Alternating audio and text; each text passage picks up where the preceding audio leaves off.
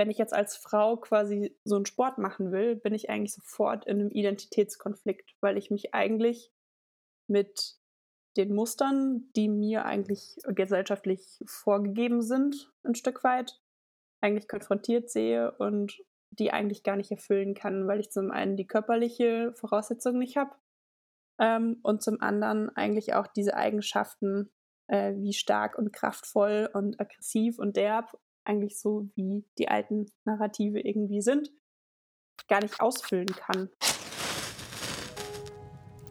Willkommen bei Desire Lines, unserem Podcast für Reisen und Geschichten. Mein Name ist Norman Bielik und ich bin einer von zwei GastgeberInnen dieses Podcasts. Gemeinsam mit unserem Team möchten wir dich mitnehmen auf diese Reise. Mitnehmen auf Mountainbike-Trails, Wanderpfade, Linien auf Karten und Kino im Kopf. Wir möchten dich inspirieren, Gedanken teilen und Regionen vorstellen, an denen unser Herz hängt. Wir möchten erfahren, was Einheimische mit ihren Regionen verbindet und unseren eigenen Sehnsüchten auf den Grund gehen. Dabei tun wir das, was wir am besten können, nämlich Geschichten erzählen. Dieses Gefühl, abends nach einem Tag im Wald oder in den Bergen gemeinsam beim Bier am Lagerfeuer zu sitzen und sich auszutauschen. Ganz unprätentiös, einfach aus dem Wunsch heraus, Geschichten zu teilen und andere daran teilhaben zu lassen. Willkommen am Desire Airlines Lagerfeuer. Verena Böhm-Hennes ist Mountainbikerin und das durch und durch. Als gebürtige Hessin zog es sie zum Studium nach Innsbruck. Statt wie die meisten anderen einfach nur ihren Bergsportleidenschaften nachzugehen, begann sie sich vor Ort zu engagieren. Für ein besseres Miteinander, ein legales Wegenetz und eine Anerkennung des Mountainbikesports. Mit MTB Innsbruck gibt sie mit anderen diesem Anliegen eine Stimme. Wir haben uns beim DAV Mountainbike Symposium 2018 kennengelernt, wo sie sich mit dem Bild von Mountainbiken in Medien und Markenkommunikationen beschäftigte. Seit diesem Jahr ist sie verantwortlich für die PR des Crankworks Festivals in Innsbruck, also des alpinen Ablegers des wahrscheinlich größten und einflussreichsten Bike-Festivals der Welt aus Whistler. Wir haben uns über eben diese PR-Arbeit unterhalten, über das Engagement für das Mountainbiken in einer eigentlich so bergbegeisterten Stadt wie Innsbruck und wie sich diese Themen gegenseitig bedingen, aber vielleicht auch das ein oder andere Mal im Weg stehen. Im letzten Drittel kamen wir nochmal auf ihre Masterarbeit zu sprechen, Verena beschäftigt sich mit Frauen und Frauenbildern im Sport. Wir haben darüber gesprochen, wie der Mountainbikesport Frauen stärken kann und wie eine diversere Kommunikation von Bikemarken die Voraussetzungen schafft, den Sport zu öffnen und eben auch diverser zu machen. Gerade im Anschluss an das Gespräch mit Dave Spielmann von letzter Woche konnten wir hier Gedanken einfach konsistent weitergehen. Willkommen am Desire Airlines Lagerfeuer, Verena Böhm-Hennes. Bei uns ist es ja so, ähm, vom Podcast-Setting her, ähm, wir haben immer so ein bisschen das Bild des Lagerfeuers. Das heißt, wir zwei sitzen an einem Lagerfeuer, das jetzt eher digital ist, ähm, trinken irgendwie ein nettes Getränk, haben irgendwie schon eine Weile da gesessen, kennen unsere Namen. Und ich frage dich, wer du bist und was du machst. Was antwortest du da? Erstmal freue ich mich endlich wieder am Lagerfeuer zu sitzen, ähm, weil ich als alter Pfadfinder äh, da natürlich eine ganz besondere Beziehung zu habe. Ähm, ja, ähm, ich beschäftige mich im weitesten äh, mit dem Thema Mountainbiken in Innsbruck und in Tirol und darf jetzt seit Sommer auch das Crankworks Festival betreuen. Bin parallel dazu seit Beginn eigentlich ähm, hier in der Community in MTB Innsbruck. Das ist quasi so ein Zusammenschluss aus ähm, allen Vereinen und allen möglichen Leute, die Lust haben, sich einzubringen aktiv und habe das, so wie es jetzt heute ist, mit aufgebaut. Ähm, habe hin und wieder jetzt den Sommer über oder die letzten Jahre mit Maria Friedmann zusammen äh, ein bisschen geguidet. Habe nebenher noch ein bisschen Erziehungswissenschaften studiert und schaue, dass ich hier in Innsbruck so oft wie es geht auf den Berg aufs Rad komme. Ganz grob. Genau. Okay, das ist ziemlich viel Mountainbike auf jeden Fall. Ja. ähm, ich habe schon gesagt, ich muss mir jetzt eigentlich ein neues, noch ein neues Hobby suchen, irgendwie anfangen zu schwimmen oder irgendwie sowas, aber irgendwie schauen wir mal. Ja. Mm. Wenn bei diesem ganzen Thema, wenn, wenn ich dich fragen würde, wie du da hingekommen bist, wo du jetzt bist, wo würde diese Erzählung beginnen? Erst mit dem Umzug nach Innsbruck oder schon davor? Mm, nicht, also eigentlich sogar erst später, weil ich bin immer schon ultra viel Rad gefahren. Ich bin äh, in Hessen, in Linsengericht aufgewachsen. Und ähm, ja, habe da irgendwie schon immer, war das Rad halt irgendwie mein Hauptverkehrsmittel, mein Hauptmobilitätstool, weil so viel gibt es nicht. Die Busse fahren unregelmäßig und deswegen halt, wenn man wohin will, dann aufs, äh, mit dem Rad.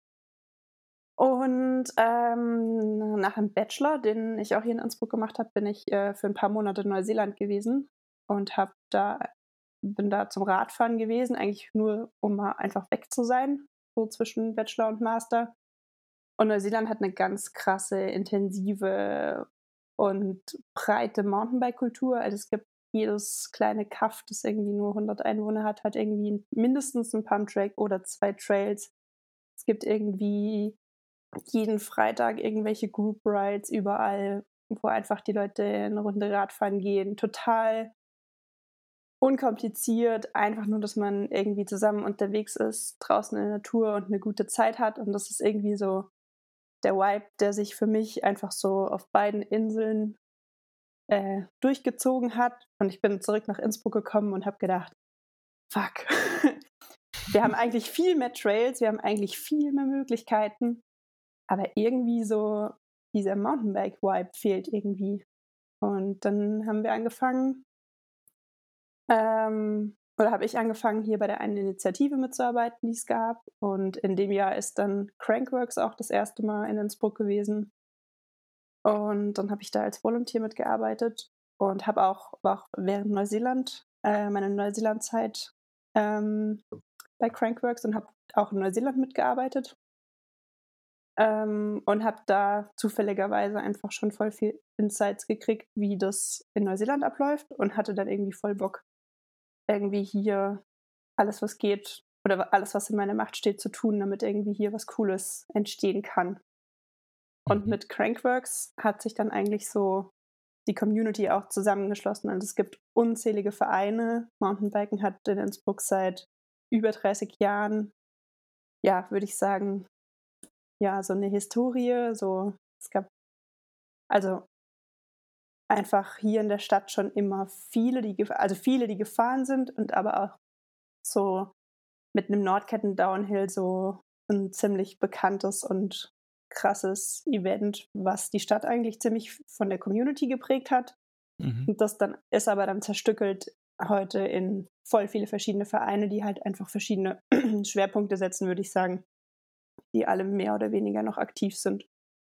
Genau, deswegen war das Ziel mit MTB Innsbruck, das zusammenzuschließen und quasi ein Ansprechpartner für Politik und Stadt und neue Leute, die nach Innsbruck ähm, kommen, zu sein, um dann dieses ganze Wirrwarr irgendwie zu bündeln.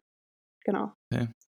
Spannend. Also ich finde immer noch diesen, diese Neuseeland-Reise irgendwie recht spannend, weil das von dem, was du da mitgenommen hast, klingt das sehr ähnlich zu dem, ähm, was ich mitgenommen habe, als ich in Schottland war, ähm, zu der Mountainbike-Kongress und auch unglaublich begeistert wiedergekommen bin, wie deren Community dort einfach funktioniert, ähm, wie die Leute gegenseitig Bock auf Radfahren haben, ähm, zum Teil ist das auch alles gar nicht ja, so sportlich oder kompetitiv, sondern einfach, die Leute wollen rausgehen und irgendwie zusammen was erleben. Irgendwie, die haben sich alle ziemlich lieb gegenseitig, auch habe ich das Gefühl.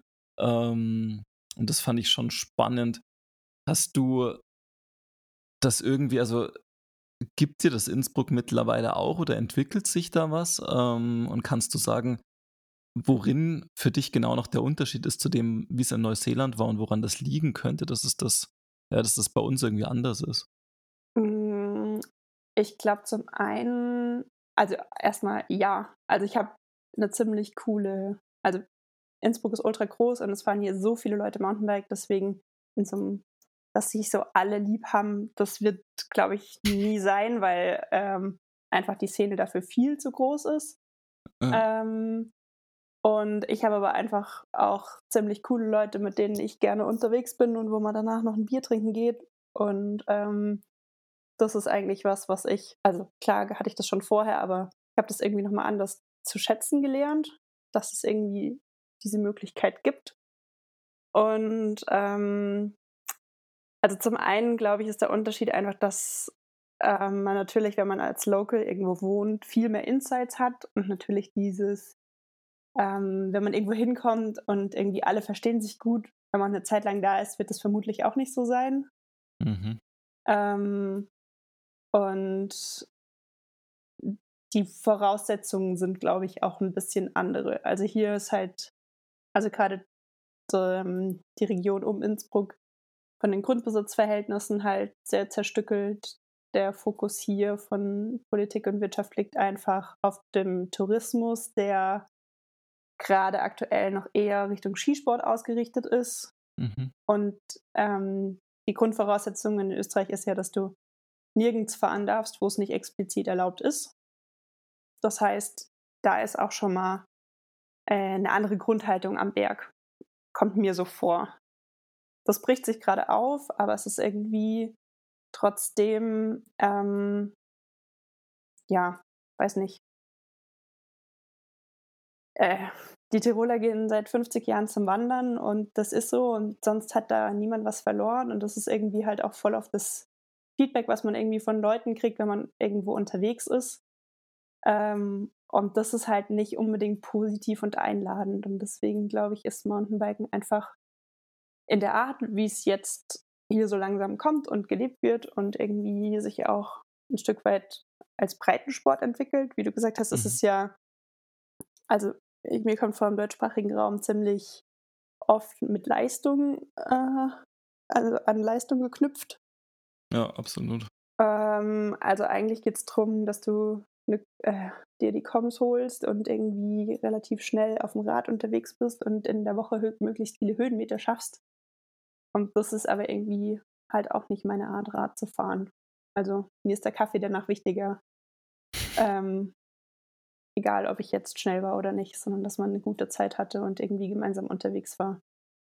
Aber ich habe das Gefühl, das entwickelt sich gerade so weil die Leute, die halt irgendwie in den letzten Jahren viel Rad gefahren sind, halt ähm, auch langsam entweder Kaffeegenießer werden oder ähm, ähm, weil einfach immer mehr Leute unterwegs sind und sich das dadurch irgendwie ein Stück weit auch öffnet. Okay. So kommt es mir vor, ich weiß es nicht. Okay, da bin ich gespannt. Ich weiß nicht, ich glaube, bei mir war es, ich war vor acht Jahren, glaube ich, das letzte Mal in Innsbruck Rad fahren.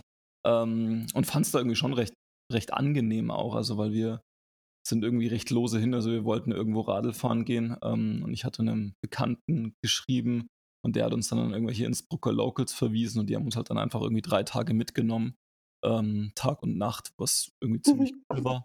Ähm, und tatsächlich irgendwie vom, von der ganzen Stimmung her recht angenehm. Die aber schon auch zu uns meinten, so ja, das ist irgendwie, er meinte zu uns, dass die einzelnen Mountainbike-Gruppierungen in Innsbruck sich nicht immer ganz grün sind. Ähm, und ähm, ja, dass es schon schwieriger sei, ähm, aber wir haben tatsächlich auch die Erfahrung gemacht, dass also wir wurden nirgendwo angemeckert oder sonst irgendwas, sondern uns war tatsächlich irgendwie alles relativ entspannt. Also sehr anders, als wir es uns erwartet hatten. Mhm. Ähm, also von daher. Ja, es ist also ich würde sagen, aber das ist generell auch äh, in Deutschland, glaube ich, so. Im, meistens triffst du eh Leute, die gemütlich unterwegs sind und cool finden, was du machst. Aber dann triffst du halt mal einen und der ist halt irgendwie nicht so äh, gut aufgestanden und damit, ähm, vielleicht hat das auch in dem Moment gar nicht so gemeint, aber den hat man dann halt meistens im Kopf. Ähm, ja, generell hat Innsbruck halt, also es gibt hier ja aber tausende von Kilometern von Trails, die halt hier um die Stadt direkt sind.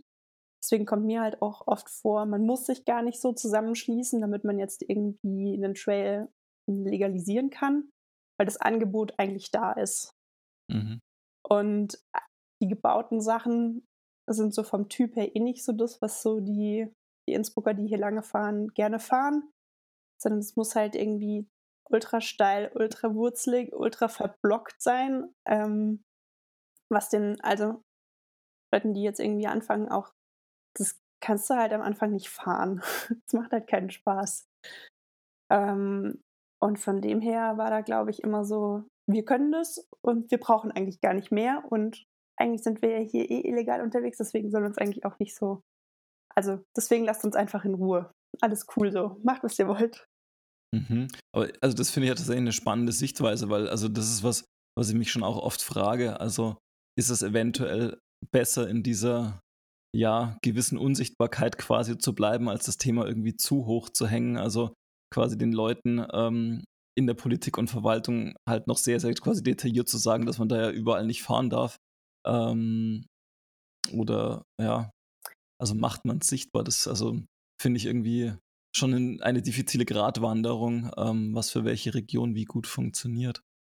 Ja, wir haben jetzt uns, also wir haben sind eigentlich gerade dran, uns zu überlegen, inwieweit wir das noch mehr sichtbar machen können, weil die Frequenz auf den, ich sag mal, illegalen Trails einfach auch nicht gesehen wird. Also gerade wenn es um irgendwie politische Entscheidungsträger geht, es ist einfach nicht sichtbar. Du bist im Wald unterwegs, schaust, dass du halt irgendwie schnell wieder weg bist und hast halt eine gute Zeit auf dem Trail, aber sonst sieht es ja keiner. Und deswegen war jetzt eigentlich unser Ziel oder ist das Ziel von MTB Innsbruck, das einfach noch verstärkt sichtbar zu machen, dass es irgendwie, dass illegal halt gefahren wird, dass illegal gebaut wird mittlerweile wieder, weil die Leute einfach ultra frustriert sind, weil einfach in ihnen, in ihren Augen nichts passiert. Und das einfach als, ja, passiert im Wald, interessiert uns nicht, ist nicht unser Grund, es ist nichts passiert. Ähm, so what? Okay, aber wie geht das dann zusammen? Du sagst, okay, die Stadtverwaltung sieht das Thema irgendwie nicht so richtig, ähm, richtet aber ja jetzt zum wiederholten Mal das Crankworks Festival aus, das ja tendenziell genau diese Wirkung nach außen hat. Also wo irgendwie halb Europa nach Innsbruck schaut und sich denkt, okay, cool, da kann man ja offensichtlich sehr, sehr gut Mountainbiken. Ähm, und dieses Signal soll ja wahrscheinlich relativ bewusst gesendet werden. Also ich gehe nicht davon aus, dass, dass so eine Verwaltung ähm, oder auch die touristischen und politischen Entscheidungsträger ähm, sich dessen nicht bewusst sein sind, ähm, was da nach außen gesendet wird. Aber äh, wie gehen diese zwei Pole dann zusammen? Hm, ja, Crankworks ist ja in erster Linie äh, eine mediale Veranstaltung, die die Stadt als alpin-urbane äh, Destination quasi vorstellt und durch die Sportarten, die gezeigt werden, also sei es Slopestyle oder Downhill, sind es ja auch nicht Sportarten, die jetzt unbedingt an einen Breitensport anknüpfen und auch ja nicht unbedingt zeigen, dass du in Innsbruck gut Radfahren kannst. Also das ist vielleicht das Erste und das, ähm, ja, und Crankworks an sich wird in erster Linie vom Tourismusverband, der nicht gleich die Stadt ist, getragen und ähm, ist quasi nach Innsbruck geholt worden. Und damit ist das, also die Stadt steht dahinter und die Stadt finanziert auch ähm, das Mountainbike-Thema in Form von dem Ausbau vom Bikepark und Unterstützung des Festivals mit. Aber ähm, sie unterstützt das Festival an sich und damit die Botschaft, dass Innsbruck eine coole Urlaubsdestination ist und dann diese mediale Aufmerksamkeit bekommt. Okay, also es wird quasi, es geht sehr stark um Aufmerksamkeit für die Stadt und auch für den Tourismus und wenig um ja, diese Themenspezifizität, die das Ganze ja eigentlich auch hat. Ja, so kann man das, glaube ich, sagen. Okay. Ähm, dann lass uns vielleicht direkt mal beim Crankworks bleiben. Ähm, was ist denn genau dein Job beim Crankworks, wo du jetzt, glaube ich, seit diesem Jahr ähm, fix mit dabei bist, oder? Genau. Ich habe ähm, die letzten Jahre immer schon in irgendeiner Art und Weise immer mitgearbeitet und bin jetzt seit Sommer fix im Team und bin für ähm, alle Kommunikations- und Mediensachen quasi verantwortlich und zuständig und ähm, kümmere mich quasi so ein bisschen um alles, was an Bild und Text und irgendwelchen Stories quasi produziert wird oder was jetzt angedacht war bin relativ kurzfristig, also beziehungsweise acht Wochen vor dem Event in der Corona-Zeit dazugekommen. Ähm, das war jetzt gut, um quasi reinzuschnuppern quasi und ist aber eigentlich jetzt schon äh, für mich eher der Fokus gewesen auf das nächste Jahr und was man da jetzt noch machen kann. Genau. Okay, das heißt, du hast viel PR-Arbeit dann, oder? Genau, das alles, was okay. jetzt hier über die lokalen äh, Medien geht, ähm, ähm, von Fotograf, also zusätzlich dazu dann halt natürlich Fotografen, Medienpartner vor Ort, ähm, Produktionen, die im Vorfeld gelaufen sind. Ähm, genau. Okay, wo ist da der Fokus eurer Arbeit? Weil, also, wenn ich das richtig sehe, ist ja jetzt Crankworks kein riesiges Zuschauerevent. Das heißt, ihr braucht nicht diese riesige Vorberichterstattung wahrscheinlich, sondern ihr wollt wahrscheinlich im Nachgang relativ breit und gute Sichtbarkeit haben, oder? Mhm. Das ähm, war jetzt äh, mit Corona natürlich, also weil normalerweise ist es ja eigentlich ein Zuschauerevent und soll mhm. ja langfristig eigentlich auch ein Event sein, was ähm, Leute motiviert, zum Biken nach Innsbruck zu kommen und dabei die Crankworks-Bewerber anzuschauen. Ähm, und quasi ja so eine Kombination aus Teilnahme und äh, ja, Zuschauerevent sein.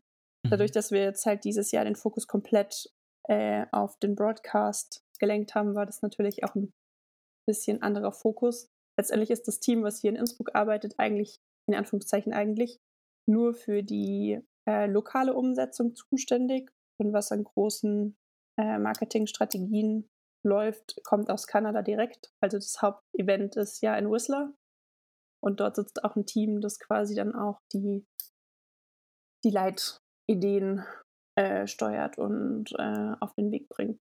Genau. Okay. Ähm, was ich immer ganz spannend finde, zu der Zeit noch, als ich beim Magazin gearbeitet habe, war also für mich war immer PR, das ist immer so ein bisschen ein schwieriges Thema, weil wir sind immer vor allem mit PR konfrontiert worden, wenn es um irgendwelche Produktplatzierungen ging und das war irgendwie in 90 Prozent der Fälle gefühlt immer recht plump. Irgendwie wir hatten eine PR-Agentur, mit der wir relativ gern zusammengearbeitet haben, weil die einfach einen sehr, sehr starken Fokus wirklich auf, auf so das Geschichtenerzählen ähm, hatten. Wo liegt denn da der Fokus in eurer Strategie, also was eure PR-Strategie anbelangt? Ähm, uh, schwierig. Ähm, ähm, also die letzten Jahre war der Fokus definitiv auch einfach nur lokal über das Event zu berichten. Ähm, dadurch, dass ich jetzt auch mit MTB Innsbruck und äh, ja ein Stück weit auch auf Österreich und Tirol-Ebene da einfach viel mitbekommen habe und einfach auch viel Potenzial sehe, dass das Festival eigentlich so der österreichischen oder europäischen Community auch bringen kann. Ähm, es sind einfach ultra viele, ich sag mal, europäische Talente, die einfach jetzt in diesen in diesem globalen Mountainbike-Fokus einfach noch nicht so viel Raum und Platz haben, ähm, die man da, finde ich, einfach cool unterstützen kann mit dem Festival und ihnen ja irgendwo auch eine Bühne gibt, ähm, dass sie sich da zum einen, also es war eigentlich dadurch, dass dieses Jahr ein Großteil der Kanadier und Neuseeländer nicht kommen konnte, waren super viele lokale Athleten, die gewonnen haben. Natürlich mit Wally Höll und David Trummer, die jetzt auch äh, bei der WM ultra stark waren. Ähm, zwei einfach ein fettes österreichisches Aufgebot an äh, sportlicher Leistung.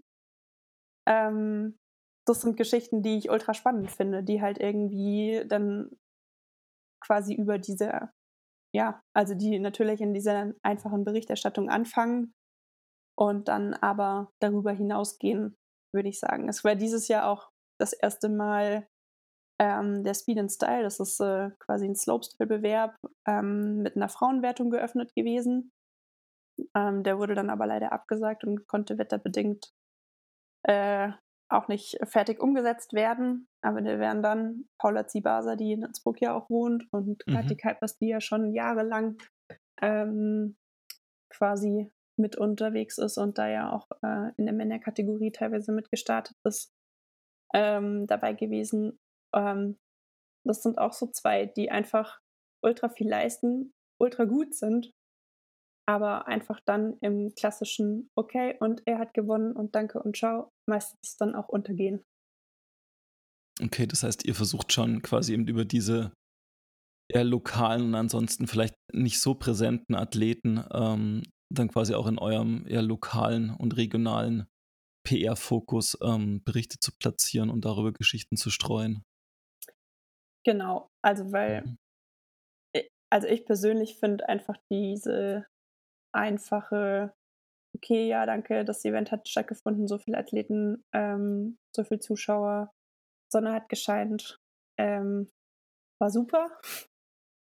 ähm, das ist irgendwie, weiß ich nicht, das bringt niemandem was. Das wird nicht, also eigentlich ist es doch spannender, wenn eine coole Geschichte da ist oder wenn irgendwas Cooles, Spannendes passiert und wenn man im Austausch bleibt und mit den Athleten oder mit den Trailbauern, mit irgendwie ähm, mit, weiß ich nicht, ähm, einer alten Lady, die oben jetzt seit fünf, also jetzt im kommenden Jahr fünf Jahre lang die äh, Pensionen an irgendwelche äh, Leute, die immer zum Festival kommen, vermietet, wenn man solche Geschichten irgendwie strukturieren und bauen kann und ihnen dann auch eine Plattform geben kann, dann ist es ja irgendwie, also finde ich das netter zu lesen, wie jetzt diese klassischen, äh, naja, fast Unfallberichte. Ja, absolut. Also ich glaube auch ehrlicherweise, dass das mittlerweile von, von Medien wesentlich dankbarer angenommen wird, weil gerade diese, diese Emotionalisierung, die diese Geschichten ja bieten, einen viel stärkeren Zugang ähm, für die Leute auch wieder bieten. Also habe ich eine Geschichte, in die ich mich irgendwie reinfühlen kann, wo ich so ein bisschen was miterleben kann, wo ich vielleicht auch eine Emotion dazu entwickeln kann. Und wenn ich eine Ergebnisliste lese, das ist, weiß ich nicht, ähm, das finde ich tatsächlich irgendwie schon seit eigentlich mehr als fünf Jahren irgendwie nicht mehr so richtig aktuell.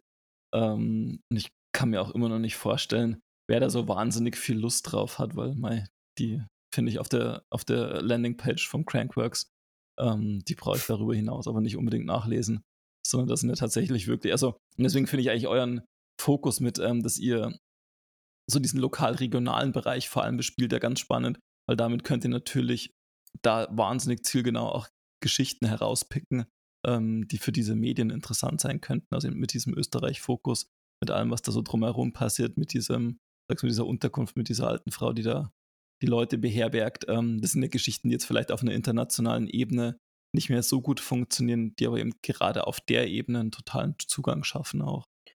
Und ich finde es halt spannend, gerade durch so Stories, keine Ahnung, wenn es die alte Dame ist, die ihre Pension vermietet oder irgendwie ein Grundbesitzer, der halt irgendwie seine Wiese äh, für das Festival als Parkplatz zur Verfügung stellt. Das sind halt irgendwie auch alles Sachen, die halt irgendwie gerade in der regionalen Presse das Mountainbike-Thema irgendwie auch greifbarer machen. Und gerade dadurch, dass es halt hier in Österreich so ist, dass wir darauf angewiesen sind, dass die Grundbesitzer das Thema cool finden und Bock haben, ähm, gemeinsam irgendwie mit der Community hier was umzusetzen, weil es sonst einfach nicht geht, ähm, ist es irgendwie ja dann auch cool zu zeigen, hey, es gibt irgendwie positive Geschichten, die man irgendwie, ähm, die passieren und die dann halt eigentlich genau in, auf diese regionale Ebene kommen sollten oder kommen müssen, damit das langfristig halt irgendwie auch ein cooles Angebot entstehen kann. Hm.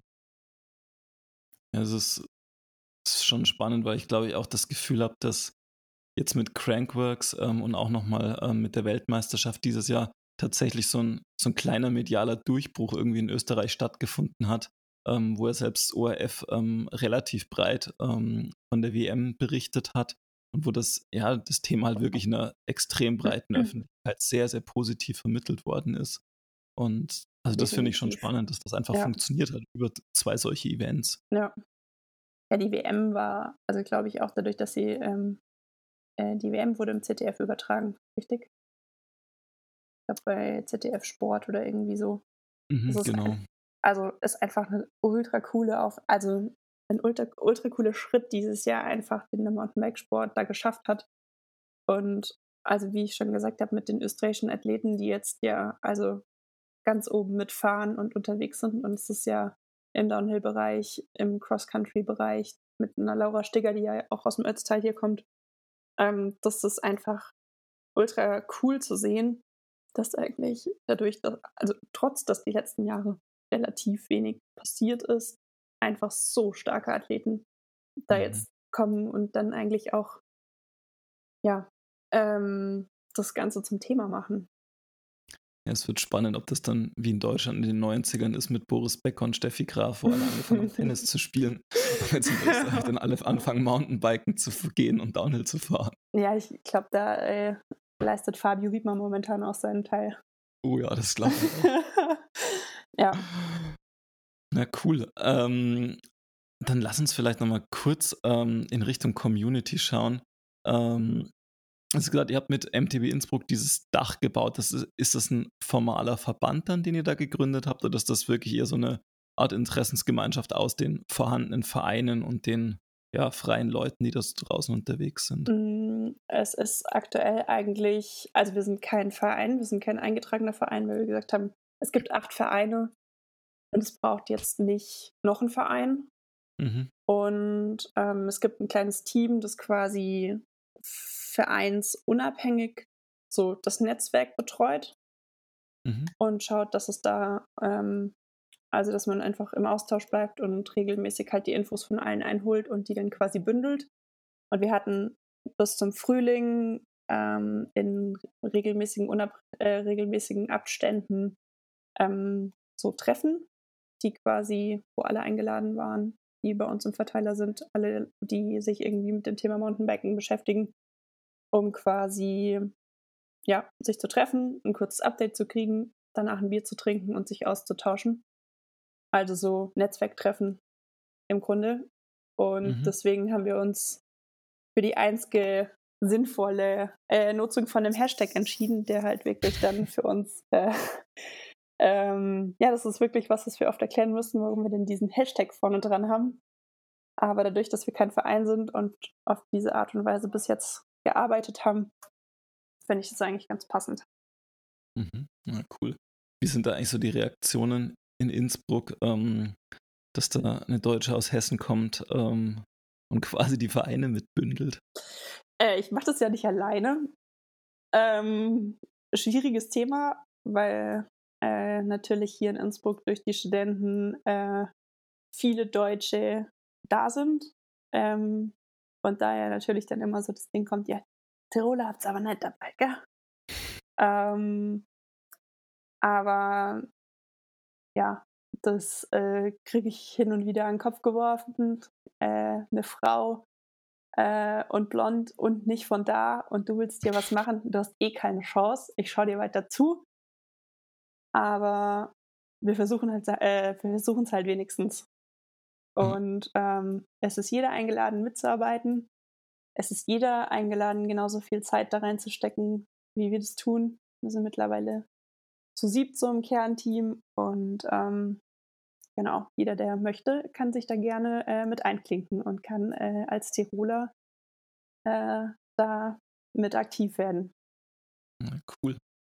Ähm, jetzt hat man schon gesagt, du bist nach Innsbruck zum Studieren gekommen. Ähm, du hast jetzt so das große, die große Bandbreite mal aufgemacht, was du gerade alles so machst und gerade schon gesagt, dieses ehrenamtliche Engagement ähm, frisst ja durchaus auch einiges an Zeit. Ähm, wir haben im Vorfeld schon kurz über deine Masterarbeit gesprochen. Du hast gesagt, die lag jetzt irgendwie auch so ein halbes Jahr, ähm, was ich mir zeitlich gut vorstellen kann, dass es damit eng wird. Ähm, aber in der Vorbereitung bin ich tatsächlich so ein bisschen über den Titel gestolpert. Magst du mal kurz erzählen, was du in der Masterarbeit machst und untersuchst ähm, und was so ja, die Ergebnisse vielleicht bis jetzt auch sind, weil das klang für mich unglaublich spannend. Also generell diese Masterarbeit ist wie so ein guter Hefeteig, der muss einfach mehrmals äh, geknetet werden und dann gehen, damit es, äh, gut wird. Ähm, ich bin in der Tat jetzt seit zweieinhalb Jahren dran und manchmal habe ich so das Gefühl, es rechnet außer mir auch keiner mehr damit, dass es fertig wird. Ähm, angefangen habe ich, ähm, ich habe vor drei Jahren auch angefangen, äh, mit Maria Friedmann zusammen ähm, äh, quasi zu guiden und Maria ist auf Frauen spezialisiert. Das heißt, sie guidet eigentlich immer nur Frauengruppen und habe eigentlich da während den ersten Mastersemestern schon angefangen, mich irgendwie mit dem Thema Frauen im Mountainbikesport dann auch auf einer Stück weit wissenschaftlichen Ebene auseinanderzusetzen. Mhm. Und das ist dann äh, auch in mein Masterarbeitsthema quasi gemündet. Ähm, und in diesen letzten zwei Jahren habe ich äh, mich mit allen möglichen äh, ja, Seiten quasi auseinandergesetzt. Ich habe mir äh, verschiedene Brands angeschaut, wie sie dieses Thema quasi auf einer äh, Marketing-Ebene aufarbeiten. Es gibt da ja verschiedene Frauenprogramme, ähm, verschiedene Brands, die eigene Frauenmarken in ihrer Brand haben, ähm, die quasi damit ja auch eine andere Zielgruppe ansprechen wollen. Habe mir angeguckt, was es für Initiativen gibt, die quasi mit dem Thema Frauen im Autosport, Frauen im Bikesport ähm, quasi arbeiten und das Ganze irgendwie pushen wollen. Generell ist natürlich, wenn man aufs Rad steigt als Frau, fällt einem relativ schnell auf, dass man da ähm, jetzt natürlich tausendmal besser äh, als vor ein paar Jahren, aber dass man eigentlich als Frau äh, irgendwie immer noch in der Minderheit ist und dass irgendwie nicht so viele Mädels irgendwie motiviert beim Biken sind. Und ich habe mich halt gefragt, warum das so ist. Weil irgendwie ist Mountainbiken halt einfach eine ultra geile Geschichte und macht ultra Spaß. Man ist draußen, man macht was Aktives und einfach, wenn man dann über so ein Steinfeld runtergerauscht ist, fühlt man sich danach einfach ziemlich cool. ähm, ähm, genau. Und diese, diese Initiativen, die es gibt, es gibt da in München die Munich Mountain Girls, die eine ziemlich geile Arbeit machen. Äh, es gibt hier in Innsbruck die Outdoor Chicks, die ähm, auch ultra aktiv sind. Natürlich ist das mit Corona jetzt alles ein bisschen schwierig. Mhm. Äh, auf Österreich-Ebene gibt es mittlerweile die Exploristas, die da super viel leisten und auch medial ähm, sich das Ziel gesetzt haben, quasi ähm, Frauen mehr in den Fokus zu rücken. Ähm, genau. Was habe ich noch gemacht? ähm, ja, in, mein Master hat den Schwerpunkt ähm, Körper- und Subjekttheorie ähm, sich positioniert und durch das Sein im Raum ein Stück weit Wirklichkeit erzeugt und damit mhm. Realität. Und wenn man Sport jetzt als Körpertechnik und damit im Zusammenhang damit, dass sich quasi man selbst als Individuum im Raum positioniert, das Ganze auch als gesellschaftliche Technik bzw. Kulturtechnik fasst, hat Sport eigentlich schon eine krassere Funktion in der Gesellschaft, als das eigentlich, äh, als das, also als jetzt Ergebnislisten und Leistungssport. Nämlich, mhm. Ähm, neben unserer Arbeit ist ja die Freizeit, die auch in unserer, also in unserer Generation quasi einen deutlich ähm, größeren Stellenwert einnimmt ähm, und mittlerweile dadurch deutlich wichtiger ist und damit auch eine gesellschaftliche ja, Handlungsposition oder mm, Wirkungsweise hat im weitesten Sinne. Ähm, genau, das vielleicht so ganz grob voraus. Okay, das ist vom Hintergrund her ganz interessant, weil ich habe letzte Woche, glaube ich, ähm, mit einem Schweizer Guide, mit Dave Spielmann gesprochen. Ähm, und für den, der sagte, für den ist Mountainbiken auch immer wie so eine Art ja, Spielfeld oder Übungswiese ähm, für Alltag. Also, dass ich dort quasi meine eigene Position, mein eigenes Denken, mein eigenes Handeln viel spielerischer ausprobieren kann und vielleicht auch adaptieren kann, um das dann quasi in den, in den restlichen Alltag auch zu übertragen. Ähm, Voll. Also, ja. Wo das natürlich schon, also wo das logischerweise immer auch ein, ein Teil Alltag ist, aber wo es eben schon auch durch diesen spielerischen Charakter einfach, ähm, glaube ich, ein anderes Versuchsfeld vielleicht auch darstellt, ähm, sich auszuprobieren und vielleicht auch aus sich rauszugehen und andere, ja, weiß ich nicht, vielleicht auch eine andere Persona einzunehmen ähm, und die zu testen.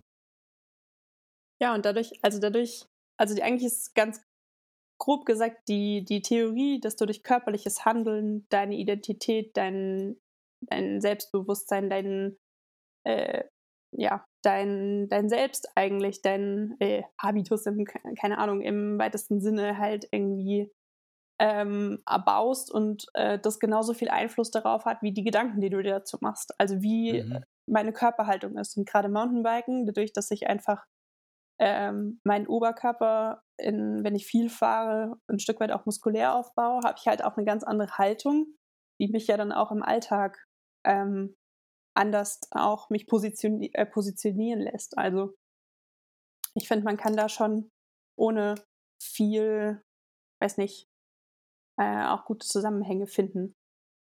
Das glaube ich auch. Also, vor allem, also ich habe letztes Jahr eine ganze Woche mhm. lang ähm, so ein Körpertherapie-Seminar gemacht. Ah. Ähm, und glaubt tatsächlich auch, ähm, dass sich so eine, also so eine Realität von Menschen ähm, und eine, eine Veränderung von, von Verhaltensmustern wesentlich leichter hervorrufen lässt ähm, durch eine körperliche Veränderung, als dass man das Ganze wahnsinnig durchdenkt ähm, und sich überlegt, man muss jetzt in irgendeine Verhaltensänderung reingehen.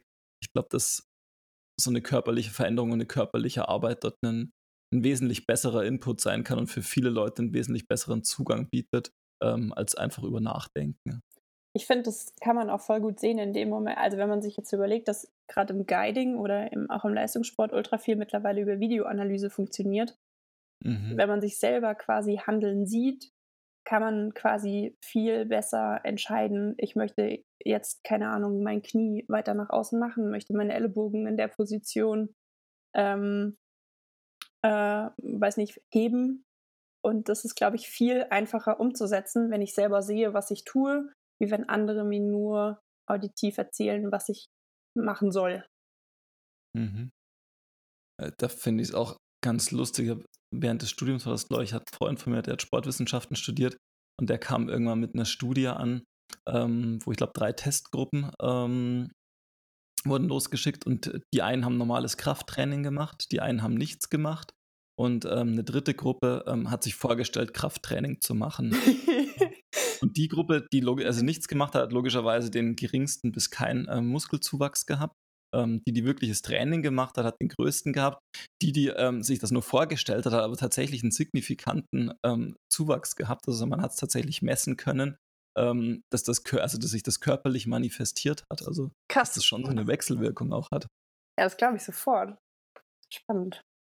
Das ist schon spannend. Also von daher Müssen wir vielleicht doch gar nicht mehr raus, sondern alle auf dem, auf dem Peloton-Bike sitzen ähm, und Mountainbike-Videos dazu schauen. Ich wollte gerade sagen, deswegen funktioniert auch diese mediale Geschichte daheim vom PC sitzen und irgendwas anschauen ganz gut.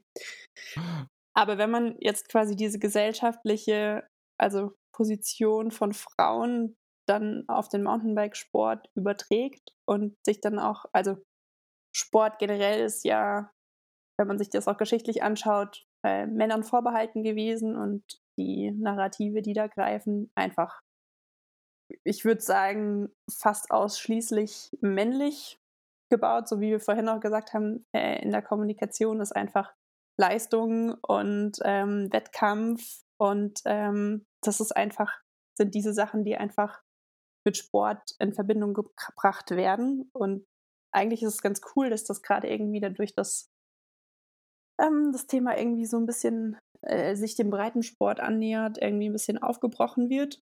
Aber wenn ich jetzt als Frau quasi so einen Sport machen will, bin ich eigentlich sofort in einem Identitätskonflikt, weil ich mich eigentlich mit den Mustern, die mir eigentlich gesellschaftlich vorgegeben sind, ein Stück weit, eigentlich konfrontiert sehe und die eigentlich gar nicht erfüllen kann, weil ich zum einen die körperliche Voraussetzung nicht habe ähm, und zum anderen eigentlich auch diese Eigenschaften, äh, wie stark und kraftvoll und aggressiv und derb, eigentlich so wie die alten Narrative irgendwie sind, gar nicht ausfüllen kann und die Fahrweise nicht einnehmen kann, dass irgendwie auch mir keine in Anführungszeichen weibliche Möglichkeit gibt, dass man, äh, dass ich dann quasi in ein Bild reinschlüpfen kann und das nachahmen kann. Und ähm, das ist, glaube ich, die, das Hauptproblem, warum sich Frauen mit bestimmten Sportarten einfach nicht so identifizieren können, weil es irgendwie auch keine Vorstellung, also weil sie sich ja mit einem männlichen Bild äh, identifizieren müssen und das sie ja eigentlich direkt in einen gesellschaftlichen Konflikt äh, schubst. Okay, glaubst du, dass es, dass es diesen Zusammenhang quasi auch ähm, im Thema allgemein Diversität gibt, weil das ist ja Mountainbiken quasi ähnlich unterrepräsentiert wie Frauen. Ähm, es ist einfach ein wahnsinnig weißer, männlicher, privilegierter Sport immer noch. Auf, ähm, auf jeden Fall. Okay. Ja. Es gibt jetzt, ähm, ich glaube, eine Initiative, mir fällt gerade nicht an, wie sie heißt, ähm, aber durch diese Black Lives Matter Debatte im mhm. Sommer ist das gefühlt teilweise ein bisschen eher thematisiert worden jetzt. Aber ja, auch da braucht es einfach äh, ähm, ja, ein sensibles Media-Team, das sich damit auseinandersetzt und äh, die Marke, äh, Marketingstrategien äh, entsprechend plant und strukturiert, um halt Vorbilder zu schaffen, um halt irgendwie Geschichten zu schreiben, die halt darüber hinausgehen, um alte weiße Männer, um das jetzt mal so ganz plakativ äh, ja, zu sagen. Okay.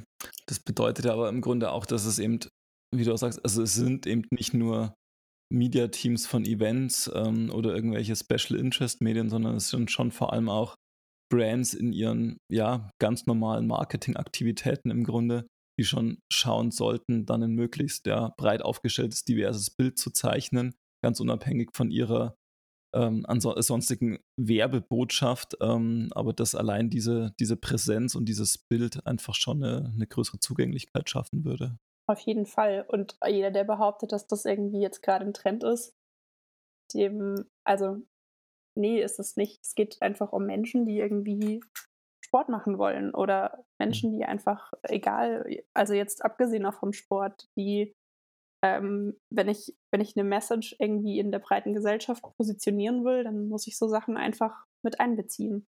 Und zum Beispiel die UCI, es gab ähm, muss sich da, glaube ich, in den nächsten Jahren auch mit auseinandersetzen, weil die UCI ja quasi auch auf ähm, Basis von Menschenrechten handelt und es immer mehr Staaten gibt, die ein drittes Geschlecht anerkennen. Und irgendwann werden sie dann auch, wenn sie weiterhin nach Menschenrechten und nach den, der Mehrheit ihrer Staaten handeln wollen, müssten sie eigentlich auch die Wertung in einem dritten Geschlecht ermöglichen oder sich ihre duale Wettkampfsweise irgendwie neu überlegen. Ähm, okay. Und wenn da irgendwie eine kritische Masse erreicht ist, wird das halt auch nicht mehr so ganz funktionieren. Bin ich auch gespannt, wie das dann ausgeht. Und ich glaube, das gibt einfach. Das, auch, das wird eine spannende Diskussion, weil die erste Diskussion in dem Bereich gab es ja, ich glaube, im letzten Jahr. Ja. Ähm, und ja, das, das wird auf jeden Fall gerade für einen Verband wie die UCI sicherlich ein sehr, sehr spannendes Feld werden. Mhm, auf jeden Fall. Ja, es gab ja letztes Jahr die Diskussion um die Neuseeländerin, äh, Neuseeländerin Kate Waterley. Und da muss ich ganz ehrlich sagen, bin ich ziemlich erschrocken, wie Teile von der Mountainbike Community darauf, oder was heißt Community, auch so auf dem Elite-Level darauf reagiert haben. Also, das fand ich schon sehr erschreckend. Also, hat äh, einfach nicht cool. Also ja, ziemlich ausgrenzend, ziemlich angreifend auf einer persönlichen Ebene.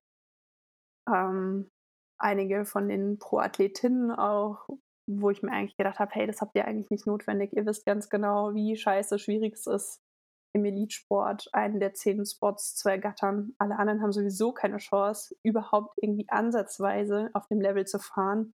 Und dann sowas. Also eigentlich müsstet ihr es besser wissen. Das hat. Ja. ja, schade. Aber. Ja, schon. Also deswegen bin ich tatsächlich, also deswegen habe ich irgendwie auch das Gefühl, dass der, der Radsport da schon noch ein gutes Stück weit weg von ist. Ähm, es hat zwar, also es hat tatsächlich letztendlich eine sehr, sehr große Aufmerksamkeit gebracht, ähm, auch in der ganzen Szene und eine sehr, sehr breit angelegte Diskussion. Ähm, aber so richtig glaube ich, also ich glaube, dass jetzt viele Teams irgendwie eine sensiblere Kommunikation fahren würden.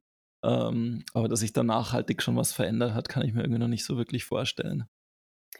Nee, glaube ich auch nicht. Aber das finde ich irgendwie dann cool, das, was Dave gesagt hat, dass es halt irgendwie jetzt im Mountainbikesport irgendwie mit, dadurch, dass es zum Breitensport wird, das Ganze irgendwie ja, wie ihr gesagt habt, auch so ein, so ein Spielfeld quasi ist, um Sachen mhm. auszuprobieren. Mhm. Und nur weil der Leistungssport der sowieso in meinen Augen mehr oder weniger auf einem absteigenden Ast sitzt, langfristig natürlich Tool sein wird und Teil des Ganzen sein wird, aber einfach äh, ein Stück weit jetzt auch zur Seite rücken muss, weil irgendwie andere Themen kommen und weil noch ein anderer Fokus gerade äh, gefühlt entsteht.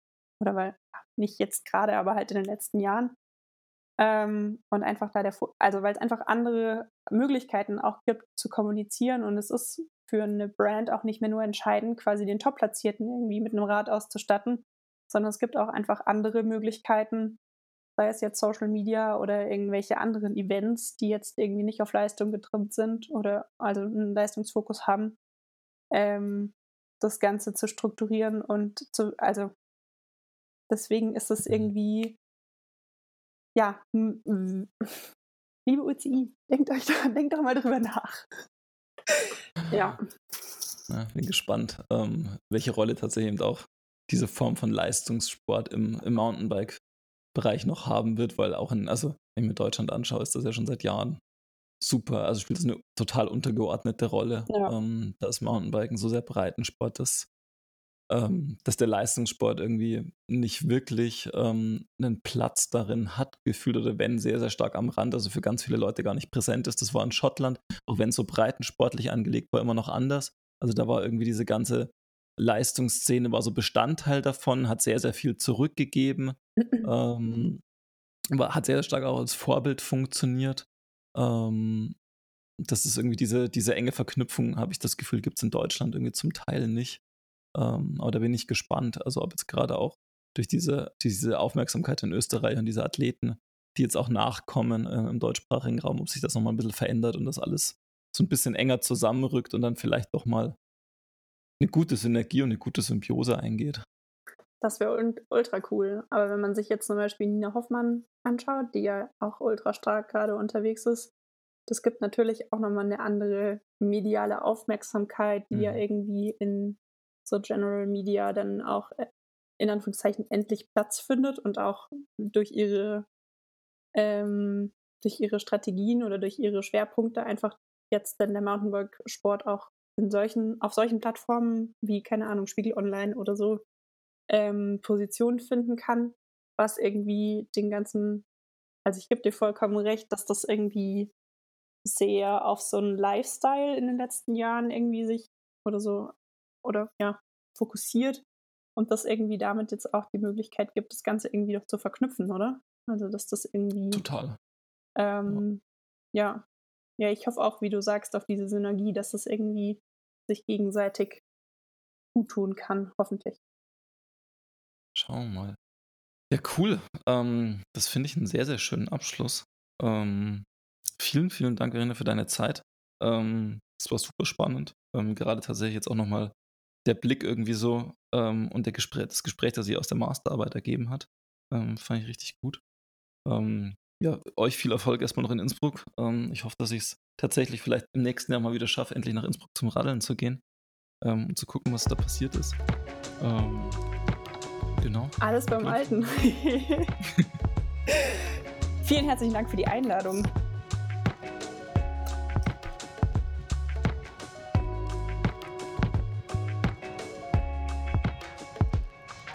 Wenn dir diese Folge des Desirelines Podcasts gefallen hat, freuen wir uns über ein Like und über positive Kommentare bei allen gängigen Plattformen wie iTunes, Spotify, Deezer, Soundcloud. Bis zum nächsten Mal am Desirelines Lagerfeuer.